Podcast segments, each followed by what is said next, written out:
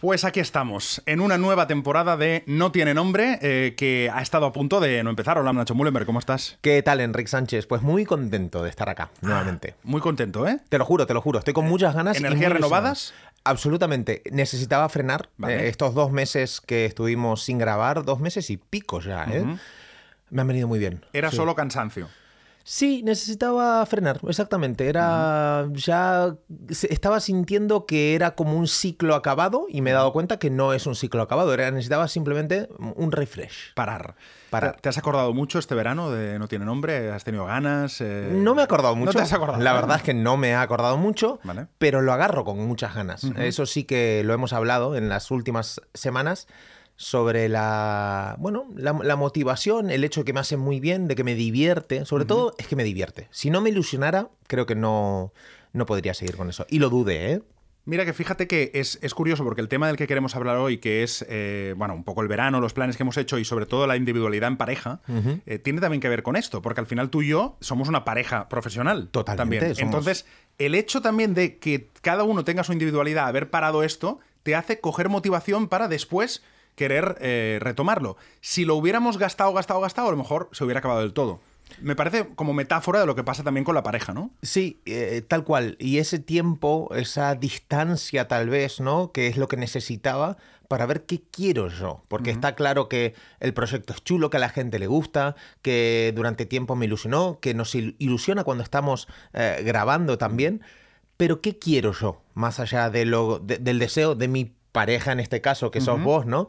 Y, y- y es cierto, eh, a veces necesitamos ah, reflexionar un poco, tomar distancia que me ha venido muy bien a nivel no, no solo del podcast, sino que me he ido a diferentes lados solo, sin hijos, sin pareja, ah, por motivos laborales, por, por, por- por- por ocio también. ocio.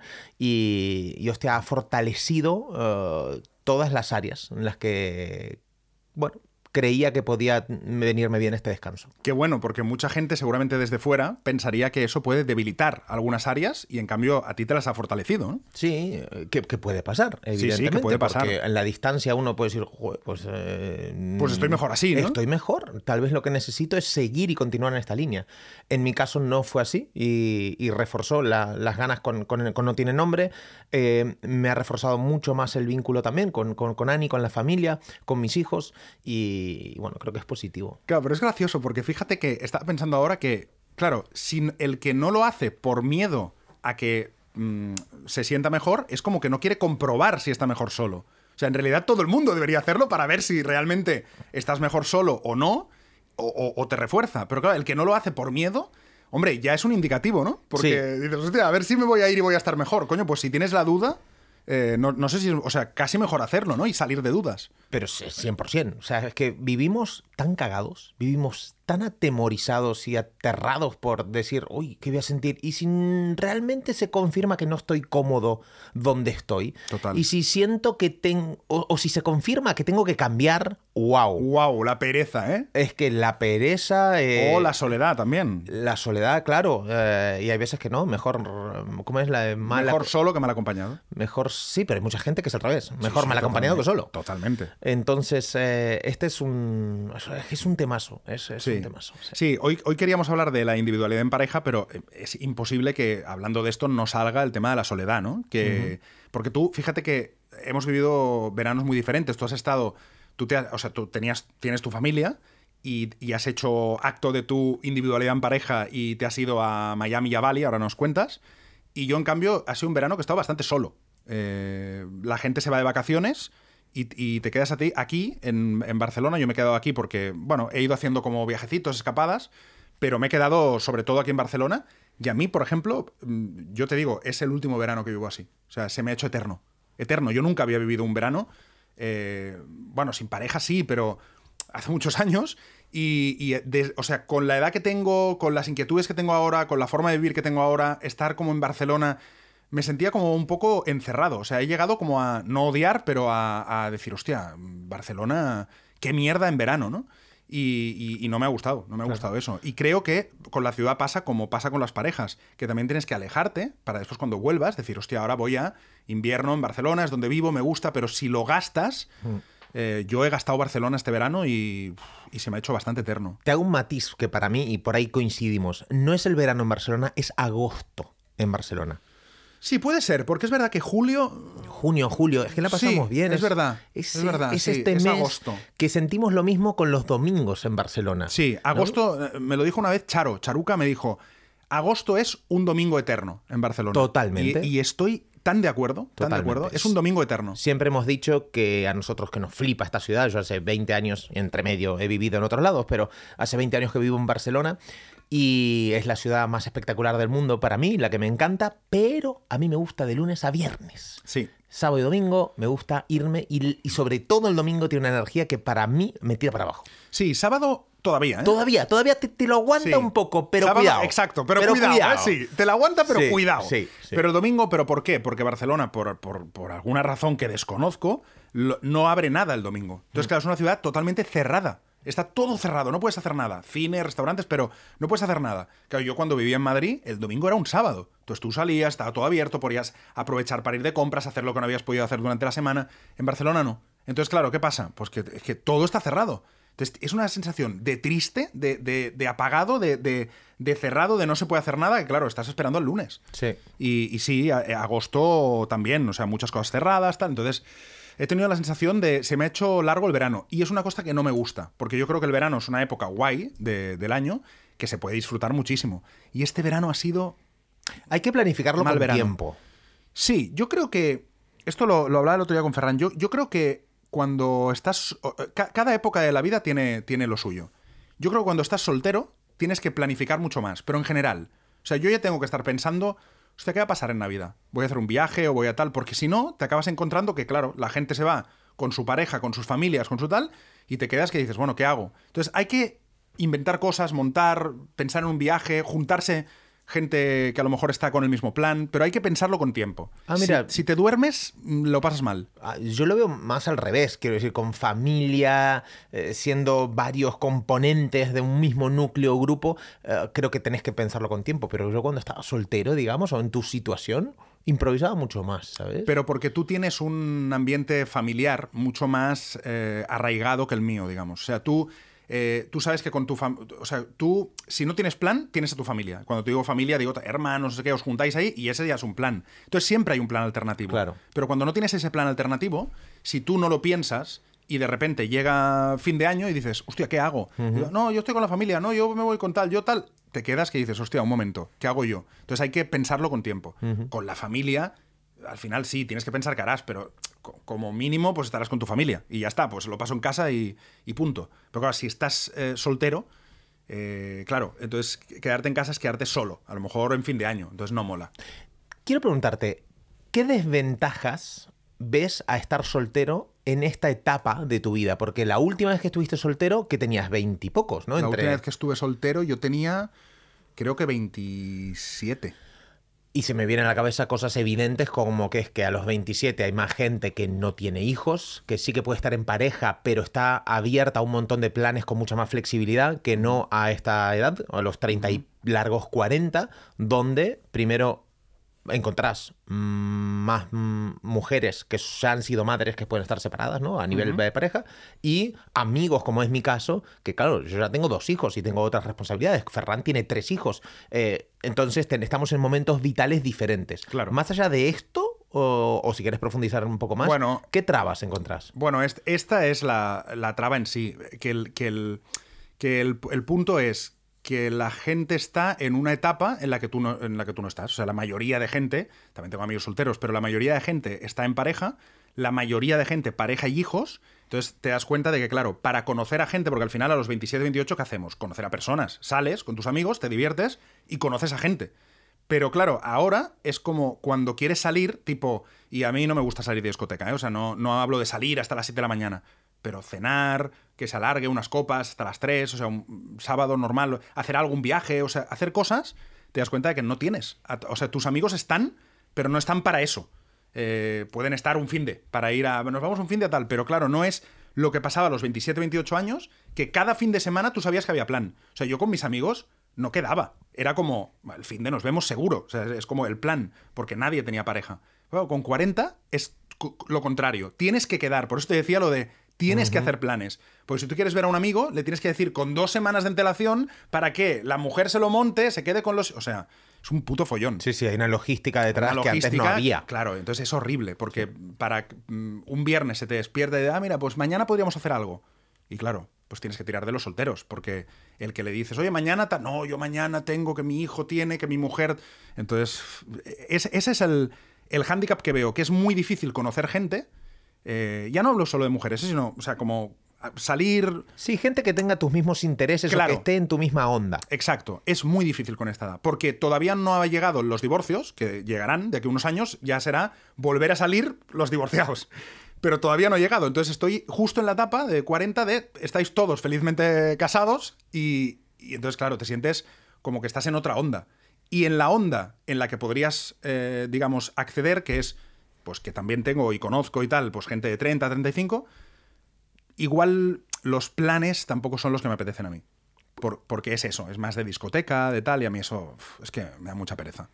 Claro, bueno, es cuestión de encontrar el entorno, porque es imposible que no esté ese entorno que, que tenga esa edad, que tenga tus mismas condiciones y tengan los mismos intereses. O sea, eh, esas personas existen. Bueno, claro que existen, Ah, pero, o sea hay, que hay- pero hay, menos. Hay menos, hay menos, claro, por Claro, hay menos. Y en mi círculo, al final uno tiene un círculo. En mi círculo Ya, da la casualidad de que tanto los amigos de toda la vida como vosotros, como amigos, o sea, lo- los varios grupos que, que tengo de amigos, la mayoría están casados y con hijos. Sí. Entonces hay poco soltero y es, es difícil, es difícil eh, hacer planes y esto. Esta es la parte peor, digamos. Sí, el hándicap negativo, handicap. digamos. Claro, si tuviera un grupo, si, si tú, por ejemplo, estuvieras soltero, Ferran también, y. Eh, ya está. dos ya está. Ya está. Con, ya con- está. con dos amigos solteros que Claro, estés ya, ahí, está, ya está. Entonces cada fin de semana tienes plan, conoces gente, ya es una rueda. Pero si no, es más complicado, sí. Es más complicado. Sí, sí, sí, sí.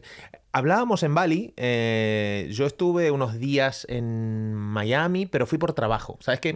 Te voy a contar un poco cómo fue, porque sí que no- nosotros con Ani, nosotros tenemos dos hijos. Pongo en contexto, porque damos por hecho a veces Claro, que no conocen claro. y hay gente que no nos, eh, que nos escucha por primera vez, tal vez. Sí.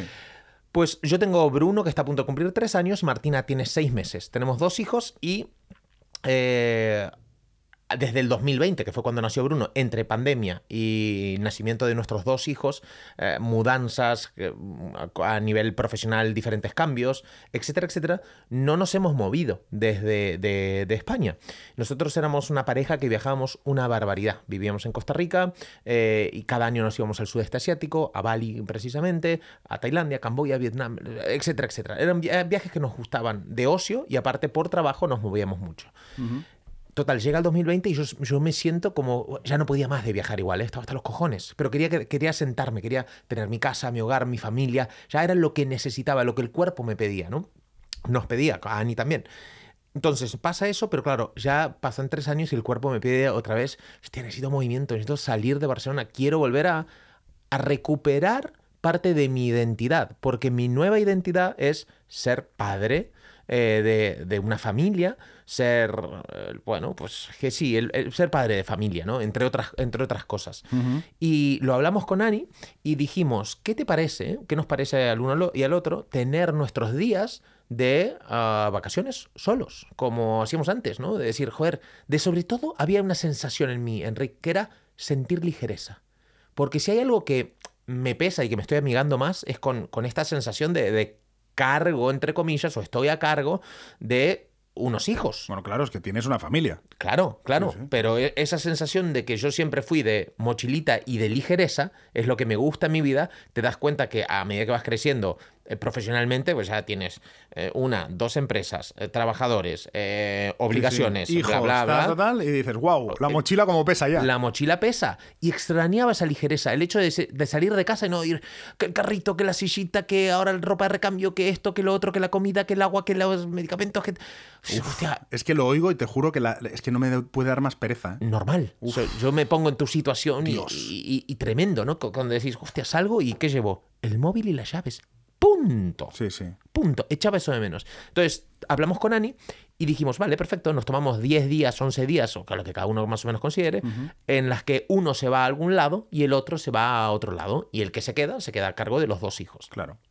Pues bien, dijimos, vale, genial, pues yo me voy a, a Bali, que es donde están mis a- dos mejores amigos viven ahí, donde el año que viene con el club Éxtasis, que es un club privado de negocios y relaciones que tengo, ah, estoy al cargo, pues digo, voy a llevarme a, a socios del club, nos vamos a ir 15 días para allá, a hacer un mastermind, etcétera, etcétera. Pues dije, voy a ir ahí y voy a cerrar todo lo del negocio, pero, pero sobre todo voy para disfrutar. Pero a mí me gusta tener en ese viaje algo que tenga como que, que me motive también, más allá de estar tumbado a- al sol. Y vale, me salió lo de Bali, pero una... Bueno, me salió. Y creamos lo de el viaje a Bali, pero unos días antes de irme a Bali me sale la oportunidad de irme a Miami. Entonces me fui a Miami durante ocho días, cosa que no estaba planeado, planeado. Dentro de la logística familiar, pues claro, ocho días sola Ani, sola no, porque obviamente tenemos ayuda. Sí, sí, familia y tal. Pero claro, yo vengo ocho días de Miami, vengo tres días y me voy a Bali. O sea que tus 10 días se convirtieron en. Claro, casi tres semanas. En 20. Sí. Vos no sabes la culpa que me agarró. O sea, yo la noche previa a irme a, a Bali, la llamo a Annie llorando porque ella estaba en casa y se fue a casa de, su- de sus padres porque para levantarse al día siguiente, no estar sola, etc. Y claro, yo digo, me- un sentimiento de culpa, pero, pero tremendo, tremendo. O sea, me, me estoy yendo, estoy dejando acá a Annie, me estoy separando de mis hijos. Claro, lo, ya me había ido fuera, pero era- es por trabajo, es Claro, diferente. Era un viaje de trabajo, como podías haber hecho durante el año o tal. Lo que pasa es que coincidió, claro. Coincidió, entonces eh, eso me mató y llegué a Bali y me enfermé. Pero empecé a sacar, a llorar, con, con- me tuve que liberar de la culpa durante dos días, pero, pero con una carga y un peso eh, enorme. ¿no? Pero es, increíble porque además yo lo sé porque te, porque te conozco y la conozco y sé que Ani te dice, o sea, ve y pásalo bien. O sea, que ni siquiera es que digas tenía culpa porque Ani me había tirado alguna pullita de no sé qué. O sea, o sea Ani te dijo. Al contrario. ¡Para adelante! Si es que yo le estaba pidiendo Por la eso. noche previa, o sea, que me gasté una pasta en el, en el viaje y le digo, Ani, si a la mínima que me digas, me quedo. Era como que yo, por una parte. Claro, por una parte necesitabas que te dijera para, para decir, vale, pues me quedo. Y me, y me dijo, no, no, es que no te va, o sea, ya está, está todo comprado, tu avión sale en 12 horas, o sea, no te vas a quedar ahora, anda y disfrútalo, ya está, es lo que hay. Sí, sí. Pero aún así, pues mira, por las creencias también que tenemos, ¿no? Claro, pero es, inc- es increíble cómo el divertirnos nos crea culpa cuando estamos en pareja. O sea, es que me parece heavy. O sea, fíjate que el, el decir me voy a divertir, simplemente, o sea, voy a aparcar mis cargas que durante todo el año asumo de familiares, hijos, ta, ta, ta. eh, me- durante 10 días, 10 al año, me voy a divertir y te sientes culpable. Sí. Claro, algo habría que revisar ahí, ¿no? No digo tú, ¿eh? Digo, Sí, en sí, general, de decir, hostia, ¿qué nos pasa que cuando somos padres, lo digo yo sin serlo, ¿eh? pero que cuando uno es padre, tenga esa culpa por divertirse, ¿no? Y, y- y lo he escuchado también, en- y también en muchas mujeres, de, hostia, salgo una noche y me siento culpable. Hostia, ojo, ¿eh? Mm. Ojo porque no, no es nada sano, ¿no? En mi caso, no fue el tema de la diversión, porque para mí si no hay diversión no hay vida, esto lo tengo clarísimo. Sí, me refiero a diversión como aparte de la pareja. No, no, claro, o sea, pero yo me divierto con ustedes, me divierto Sí, en el sí. trabajo, me divierto en todos lados. Sí, o sea, pero por la noche vuelves y no sé qué, pero el, Sí. el hecho de irte 10 días tan lejos... A mí lo que me mató fue la distancia. O sea, el, claro, me empezaron a agarrar muchos miedos. Digo, ¿y si pasa algo? De- me enfermé, no podía ver, Enrique. O sea, yo agarraba el móvil y no leía. No leía. Pensabas que te habías quedado ciego. Pensé, digo, ¿qué me está pasando? Un dolor en la cabeza, dolor en la espalda. Digo, no, no, no, otra vez no me quiero enfermar en- en- lejos de casa. Y pensé que, pues, claro, en esas, o sea, la mente me jugó una pasada horrorosa. Digo, no voy a ver nunca más. ¿Y, y- y qué pasa si me tengo que quedar acá en Bali? Estoy muy enfermo, no, no puedo volver a. Me muero aquí en Bali, Sí, ya no claro. veo más a mi familia. ¿Por qué me fui tan lejos? Soy imbécil. Culpa, culpa, distancia. Nunca más voy a venir solo a Bali. Es que ni de coña. Bla, bla. Tendría que haberme ido a la Costa Brava a una hora y. Bueno, Con mi fin. mujer y mis hijos. Ese es mi lugar. ¡Joder! Sí, y, sí, sí. hostia, fueron momentos heavy. Solo transitando eso allá a, no sé, 12.000 kilómetros. Pero bueno. Bueno, pero es lo que decías antes, que me lo he apuntado, lo- porque me ha parecido interesante lo de identidades, ¿no? Eh, has dicho antes, claro, yo ahora tengo una identidad que es de padre, pero, y, y- y claro, es eso, o sea, nos metemos como en roles de decir, vale, yo ahora soy padre, y ahora tengo que hacer de padre, no es como si fuera una obra de teatro, ahora tengo este rol. Pero claro, es que nadie me ha quitado el otro. Quiero decir, yo, yo- tú puedes ser padre, pero es que también eres Nacho. Y tienes, yo creo que te- todos tenemos muchas identidades. Uno no es igual con sus padres, con sus amigos, con cuando viaja incluso. O sea, tú no eres igual aquí que en Bali. Seguro. A nada que ver. Nada que ver, Sí. porque tenemos muchas identidades y esa es la gracia y lo, lo que nos hace, yo creo, ricos, ¿no? Al ser humano. Entonces, claro, es como que cuando nos metemos demasiado en una identidad, en una identidad concreta que es a lo mejor padre, claro, se nos olvidan las otras. Sí. Y yo creo que, claro, no se te pueden olvidar las otras. Aparte de padre, eres Nacho, eres... eh, yo qué sé, te gusta jugar al pádel, te gusta viajar, te gustan tus amigos, te gusta... Y eso también son tus identidades. Y claro, yo creo que cuando le prestas demasiada atención a una, en este caso padre, porque te, te absorbe, pues claro, las otras también protestan. Sí, absolutamente. Yo veo como que somos muchos globitos, por Claro. así decirlo, y, y esto es lo que rompe muchas parejas también, ¿no? Que nos centramos en ser. Por ejemplo, ahora soy el padre de Bruno o el, eh, o la o el padre de Martina y Ani puede pensar lo mismo. Sí, sí, pero cuidado, porque también somos parejas nosotros, ¿no? Claro. y que, que esos roles muchas veces eh, es lo que hace que la- las, las parejas de- desaparezcan, ¿no? Y, y también el hecho de perder la individualidad, o sea, de decir, joder, estamos todo el tiempo juntos, hagamos todo, no es que con mi pareja, con mi pareja, es que es lo peor que hay. O sea, para mí, eh, la magia está en, eh, joder, en poder, en poder ser tú, es que en, en lo que te enamoró de esa persona, que aún lo mantengas, evidentemente con otros roles, porque dentro de mi identidad ahora soy padre y muchas cosas las pienso. Por ejemplo, hoy acompañé a Bruno al colegio, ayer pues a las 4 y 20 salía, me fui pitando a buscarlo vol- y volví a Barcelona, y media hora y media hora, me da igual, pero mi Claro. cuerpo me pedía, me apetecía darle un abrazo cuando saliera del cole porque lo había pasado mal, ¿no? Eh, está claro que eso está, pero ostras, qué importante para mí es, es sentirme, pues, eh, no sé, que vuelve el Nacho de antes que durante un tiempo no apareció, pero porque no lo sentía, pero si ahora lo siento, darle espacio a que suceda. Claro. Y esa distancia va a ser, bueno, en nuestro caso, que, que- que todavía estemos más juntos. Y creo que detrás de todo esto está lo que, lo que también he estado reflexionando mucho de qué es lo más importante en pareja. Y creo que lo más importante en pareja es la confianza. Sí. Eso es lo más importante en una pareja. O sea, es, eh, alguna vez lo habíamos hablado en algún programa que era como, ¿qué es lo más importante para ti en una pareja tal? Para mí, la confianza. La confianza plena. Porque todo esto que estás diciendo, sin confianza, es una puta mierda. O sea, si tu pareja se va de vacaciones a 12.000 kilómetros y no tienes confianza, es una puta mierda. Si tú, mm, si tú tienes que, pues eso, eh, irte de viaje por no sé qué, no hay confianza, es una puta mierda. Entonces, confianza y comunicación, evidentemente. Pero lo, lo principal, confianza Van de la mano, sí. van de la mano, pero pero confianza. Es- eso para mí es lo, lo- vamos, es que lo, lo- lo- es que es innegociable, pero la confianza, hablo de confianza ciega. No, no estoy hablando de confianza. No, sí, yo confío en mi pareja. No, no, no, no. Ciega. Sí, que tengas la certeza Claro. de que, por ejemplo, tus hijos van a estar bien cuidados. Exacto. O sea, de que no De les va todo. a faltar nada. De- de- confianza ciega. Sí, sí. Porque si no tienes esa confianza ciega, para mí no, no, o sea, no, no, no tiene valor. Porque a ti te pasa en tema, por ejemplo, que me ha hecho gracia, porque claro, tú lo vives como eh, tengo hijos, pero también tengo pareja, también tengo que saber cuidar la parte de la pareja. A mí me pasa de, claro, cuando conoces a alguien, es como, vale, puedes conocer a alguien, pero eso no, no significa que ella sea tu pareja. Ni, ni, ni incluso si se convierte en pareja, no significa que deje de hacer las cosas que. O sea, también el hecho de, de solo a pareja. Es importante que se mantenga la indivi- individualidad, sobre todo al principio, porque si no sientes como si eso, como si entraras en, un- en una nueva película que es ahora pareja, ¿no? Pero esa cosa, esa individualidad, tiene que ir de la mano de mucha confianza. Porque es lo que te digo. Porque si no, claro, esa individualidad que uno quiere de, bueno, pues me puedo ir de vacaciones, me voy 10 días, me voy aquí, me voy allí. Si no confías, es un puto infierno. Porque Totalmente. entonces es, es un infierno. O sea, es como. Qué mierda. Porque entonces sientes que no. Y entonces ahí es- una mierda. Entonces, la, la confianza en pareja para mí es como lo.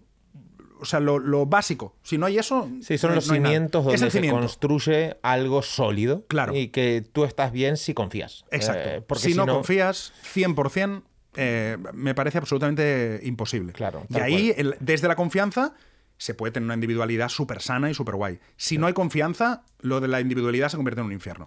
Nosotros algo que hablamos con Ani mucho es que somos unas piecitas de un puzzle más completo. Pero somos piezas, no somos el puzzle. Claro. Eh, eh, eso es un error para mí de, de- de base que muchas parejas eh, hacen y que yo mismo, o sea, yo lo he cometido en todas las relaciones anteriores. No honré mi individualidad, por así decirlo, no sé si, si queda bien o no, pero, pero es una realidad. Por miedo a comentar las cosas, como no hay la confianza suficiente, eh, no hay la comunicación adecuada y no le puedo decir mis intereses pensando que puedo dañar a la otra persona. ¿no? Claro. Por según qué, qué necesidades básicas. Yo necesito la soledad. Yo me recargo y me calibro estando solo, teniendo ni que sea una hora al día para hacer lo que me salga de los huevos. Claro, y es curiosa también cómo es la soledad, porque a mí también me pasa que en pareja necesito la soledad, o sea, necesito esos momentos de estar solo. También cuando estás en pareja, estás enamorado, estás bien, también es increíble estar con la persona y disfrutarlo y compartir, es precioso.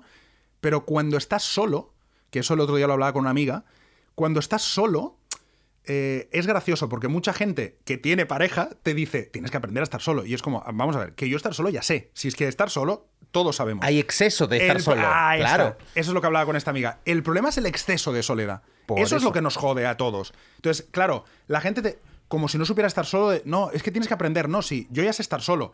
Pero el exceso de soledad no le gusta a nadie. De No. soledad no escogida. Pero es que el ex- los excesos no nos gustan. Claro. ¿Qué exceso nos gusta? Exceso de pareja no te gusta. Exceso de soledad no te gusta. Por eso es la palabra mágica y es el, el calibrar. Claro, el equilibrio, equilibrio. El equilibrio. El exceso de socializar. Hostia, necesitas momentos de estar solo. Claro, yo no puedo estar una semana yendo a eventos cada día. No, hombre, Es que no. No puedo, es imposible. Pero también me gusta que haya alguno. Pero claro, Cuando cada día me voy a casa a las 6, digo, coño, me falta un eventito, un algo. eh, exactamente. Entonces, es Por- el equilibrio. Exacto, por eso nos gusta estar en, en familia, solos a veces, pero el otro decimos, hey, organizamos una cena en casa y que venga tal. Claro, y tenemos eh, eso que equilibra lo otro. Es importante socializar, es importante estar con gente. Pero cuidado, no nos pasemos de esto, no nos pasemos de soledad, no nos pasemos en Claro. pareja, no nos pasemos de ser papis, no nos pasemos de ser mamis. Y acordate de que vos como individuo tenés una vida, tenés unas necesidades y que es sano desapegarte. eh, no sé, estar 10 días sin tu pareja no pasa absolutamente nada. 10 días sin tus hijos. Si tú confías en la otra persona, maravilloso, vas a agarrar los hijos con unas ganas tremendas. Ya ¿no? está, totalmente. Y otra cosa que hablábamos en Bali, eh, cuando yo estaba ahí y vos estabas acá, que en el grupo, eh, la importancia de tener pareja. Yo creo que estamos hechos, Enrique Sánchez, para estar en pareja. Estamos hechos Enrique Sánchez. Eh, sí, yo creo que el ser humano, al final estamos hechos para vivir en tribu y estamos hechos para tener pareja y para compartir y para, o sea, es eh, lo de la soledad es lo que te digo. Yo creo que es una cosa que, que se puede, o sea, que sí y que habrá gente que sí, ¿eh? excepciones hay. Pero yo creo que la mayoría de gente, o sea, si tú te lo paras a mirar, en, en la mayoría de gente de la mayoría de culturas, o sea, hablo del mundo, no hablo de España o de nuestro barrio, del mundo está en pareja. Hostia, por algo será, ¿no? Por algo no, será. no, no creo que sea una casualidad. La gente se junta en pareja y todo es más fácil y se comparte y montas una familia y, y trasciendes. O sea, yo creo que hay, hay algo en estar en pareja que nos gusta a todos. Lo que pasa que, evidentemente, pues hay que estar con la pareja que, pues, que uno quiere, que uno confía, que, que, que le aporta, que te deja esa individualidad. O sea, es difícil encontrar una buena pareja, que eso no todo el mundo lo tiene. O sea, todo el mundo está pareja, pero no todo el mundo tiene una buena pareja. Pero sí, yo creo que estamos hechos para estar en pareja. La gente que. No, yo quiero estar sola. Yo creo que hay un problema. Si quieres estar solo todo, todo la vida, todo el rato. Hostia, pues sí, pues puede ser, pero joder, que, que asocial, ¿no? Sí, Yo creo para que mí, estamos hechos para estar en pareja, sí. sí, para compartir, ¿no? Que al Para final compartir, claro. Amigos, pareja, compartir. Compartir, exactamente. Compartir Sí. tiempo, compartir recursos, compartir, no sé, alegrías, compartir tristeza. O sea, cuando en verdad, si estoy alegre, quiero compartirlo. Si estoy triste, ah, claro, por ahí necesito ese momento de, pero luego quiero compartir, quiero que me apoyen, quiero so- que me sostengan. Y hay una cosa, Nacho, que es la intimidad, que el otro día también lo hablaba con esta misma amiga. La intimidad. O sea, la intimidad es algo a lo que no le damos mucha importancia. No, no se habla mucho de la intimidad, pero es algo importantísimo. Sí. Que es esa persona que es como, como la que entra hasta el final, ¿no? La, de- la del último núcleo. Esa persona. Porque hay mucha gente que te dice, bueno, cuando no tienes pareja, esas tonterías, que estoy harto de oír estas tonterías de, no estás, no estás solo, estás soltero, eh, bueno, tienes a los amigos, la- los amigos también son la familia. No, vamos a ver una cosa. No. O sea, una cosa es una cosa y la otra es otra. O sea, los amigos son amigos y yo puedo compartir cosas contigo y tal, pero luego hay un punto de intimidad final que no lo tienes con nadie. Entonces, esa intimidad se echa de menos. Esa intimidad es la que tienes con la pareja. Entonces, no la puedes sustituir por un amigo, no sé qué. Bueno, sí, lo sustituyes, evidentemente, porque no te queda otra. Pero ¿a quién le gusta no tener, pues eso, una persona eh, con, con la que compartir, con la que alegrías, penas, intimidad, eh, esa cosa de saber que eres lo más importante para una persona y que alguien es el más importante para ti. Esa, esa parte de intimidad, hostia, ¿a quién le gusta? ¿A quién no le gusta tenerla? O sea, es, es- Otra cosa es que digas, si no la tengo, me tengo que apañar para hacer otras cosas. Ok, pero de ahí no pasemos a, no, lo puedes vivir con tus amigos. No. No. No. Es un vínculo diferente. Es un O sea, vínculo diferente. Claro. Yo sé que ustedes, eh, por ejemplo, en este caso que estamos acá en el estudio en Villasebra, ¿no? puedo contar con ustedes. Si necesito cualquier cosa, estarán ahí. Igual que eh, 100%. tú, Ferran y yo estaremos para lo que necesites. Claro. O sea, levantas el teléfono y estaremos. Claro. Pero, claro, Ferran tiene su casa, su familia, sus hijos. Y ese es su, su guarida. Es un núcleo, es, Es- su- es- claro, es su, es, su, es su refugio. Exactamente. Él va a dormir ahí. Claro. Eh, yo voy a dormir a mi casa. ¿no? o sea, y se crean unas intimidades, un... o sea, Claro, no, no algo es lo mismo. En la cama con, con Ani, con, con Martina en la cunita, con Bruno saltando, con unas preguntas, con cosas. Ese es el- es, el, punto final de esa intimidad y ese vínculo que. en- El último núcleo, claro. Claro. Entonces yo sé que, claro que sé que si me pasa cualquier yo levanto el teléfono y, y- y- Por supuesto. y vendrás al- a, donde sea. Pero no estoy hablando de esto, no estoy- Ya, ya. hablo Es- de la intimidad. Exacto. Y esa intimidad es la que creo que hace que la gente esté en pareja, porque, porque eso es muy humano y lo necesitamos. Entonces sí, lo que pasa es que esa intimidad tiene que ir acompañada, pues eso, después de una individualidad sana, de una confianza, de, de muchas cosas que tienen que darse para que entonces estés a gusto, pero, pero, pero esa intimidad yo creo que todos la necesitamos en la vida, todos. O sea, vamos, que no somos robots. Sí, sí, estoy creo que sí. absolutamente de acuerdo. Mullenberg, eh, nos ha quedado un capitulito muy de individualidad, soledad, Filosófico pareja, filosófico, también. Sí, muchas cosas. ¿Cómo, cómo hemos cambiado, desde- al menos yo, ¿eh? desde el primer no tiene nombre? Muchísimo. Siento que una barbaridad. Totalmente, totalmente. A mí ahora me está pasando, no sé si a ti te pasa, eh, y con esto terminamos ya, que conforme más años cumplo, sobre todo a partir de los, sí, de 39, 40, cada año me parecen 10 de aprendizaje. Sí. Es que el, el aprendizaje es exponencial, Sí. ¿sabes? Cuando vos te metes eh, en algo, te empezás a reflexionar, a, a, a curiosear, a bichar, a indagar, a profundizar en ti mismo, en algún área que te guste, eso hace que si encima lo aplicás también, hostia, eh, es, imposible que no crezcas de forma exponencial. Sí, a mí me da la sensación como de que de los, de los 30 a los 40 me pasaban cosas, ¿no? Te pasan cosas, muchas, ¿no? Es como que yo siempre digo de los 30 a los 40 es como la edad donde te pasa todo, ¿no? Es donde normalmente pues tienes ah, forjas tu carrera profesional, tienes hijos, no sé qué, o sea, pasa todo, pero va todo tan, tan a toda leche que no puedes pensar. Y a partir de estas de, de 38 por ahí, es como que empiezas a reflexionar. Como que ya, ya tengo estas cosas hechas y empiezo a pensar en mí, pensar en qué quiero, pensar en a dónde voy. Entonces, eh, creo que a, a estas edades eh, creces mucho más. Y a mí me ha pasado que en los últimos dos, tres años siento que he acumulado más aprendizajes vitales que en los últimos 15. Yo creo que estoy de acuerdo, eh, claro, yo todavía no llegué a los 40. Bueno, eh, pero ya estás Pero ahí. sí, bueno, me quedan tres, ¿eh? Bueno, Ojo, ya, pero- 37. Pero, estás en la edad en la que yo ya creo que se vive un año 10 de aprendizaje. Sí, pero para mí viene por el hecho de tener más claridad. De saber más lo que, hostia, esto no lo quiero en mi vida. Al menos yo creo que lo he tenido claro en los últimos tres, cuatro años, ¿eh? Claro. Y lo que te gusta, lo que no. A dónde, a qué destino mi energía, Sí. visualizar un futuro. Es que ahora con, lo con veo. quién compartes tu tiempo. Exactamente. Que es que eso es importantísimo también de ver, de ver en poco tiempo decir, "Uf, esto no, esto no, esto no es. Totalmente. Cuando tenés claridad, es como que yo siento que le.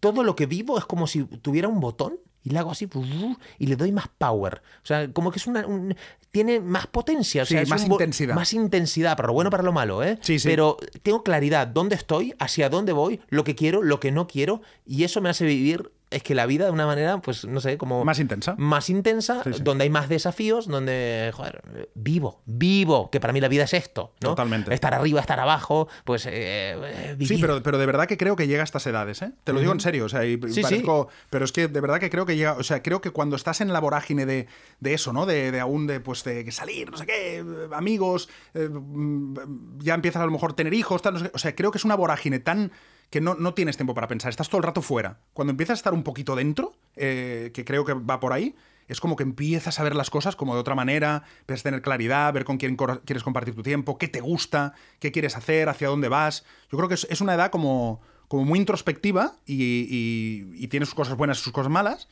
pero, pero, pero sí, es, es curiosa y creo que a nivel de aprendizaje es como que cada año vale por, vale por cinco. Sí, absolutamente. Es Aparte, eh, ha ha pasado una época seguramente que has, has bicheado, has probado, has probado cosas, te has movido. Claro, y ya sabes lo que te gusta, lo que no, ya no, ya no. ya Tienes está, claridad. Ya está. y sí. la persona que no lo hizo y por ahí hizo un camino mucho más estandarizado dice, hostia, espera, que se me está pasando la vida.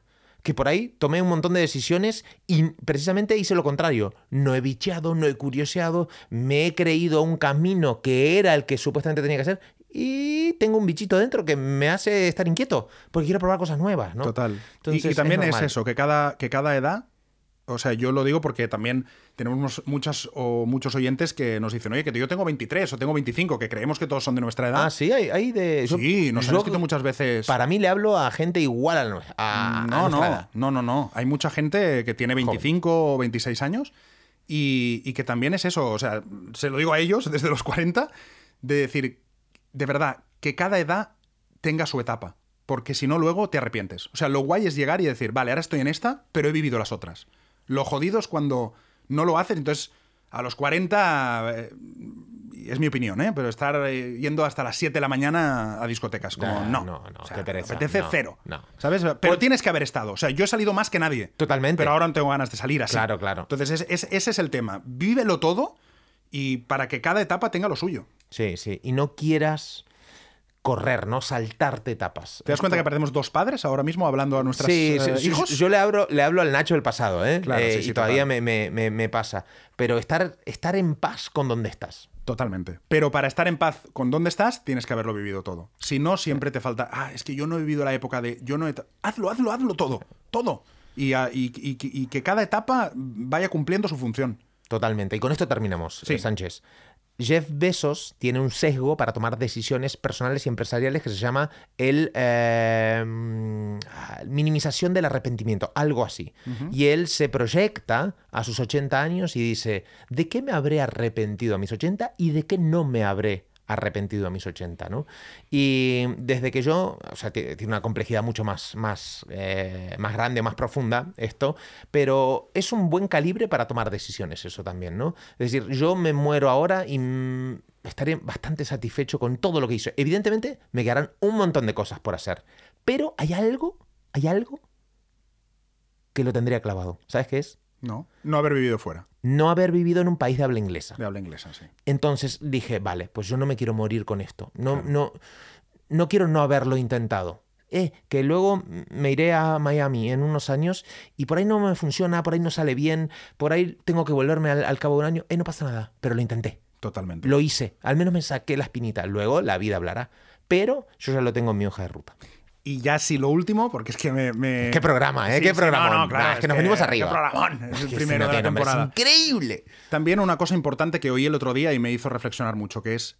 ¿Tú te acuerdas de los problemas que tenías hasta hace cinco años? Ostras. Ah, es- bueno, solo uno Pero- grande, pero que ha, Ya, claro, pero ha marcado decir, mi vida. pero en general. No, no. O, o sea, forman parte de tu día a día ahora estos problemas. No, No, no, no, no, no, Pues es- los de ahora, en cinco años, ni te Sí, acordarás. ridículos. O sea, que, que también minimizar las cosas que nos pasan, porque en el momento que te pasan parecen, pueden parecer un drama, pero que de aquí cinco años ni nos acordaremos de ese problema. O sea, que, que al final, lo que decimos, vivir.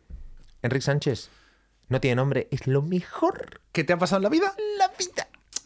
Necesitabas un verano para darte cuenta. Ostras, qué maravilla. Gracias, Vali. Gracias, gente. No, y gracias a los oyentes por esta nueva temporada de No Sí, tiene nombre. y Que gracias seguimos por el apoyo. Tercera temporada. Tercera temporada y gracias a todos por el apoyo porque cuando hemos estado jugando, porque al final ya al final era un juego eh, de si continuamos y no tal, de verdad Bueno. que el, el cariño que recibimos es espectacular. El juego era para ti. No, no, digo al final, ya con la promo y todo el rollo. Con la promo, sí, la promo. Pero sí. que, Esta semana sí. Que sí, que, que de verdad que mucho cariño y se agradece mucho. Hasta la semana que viene. Un abrazo. Adiós. No tiene nombre. Nacho Mullenberg y Enrique Sánchez.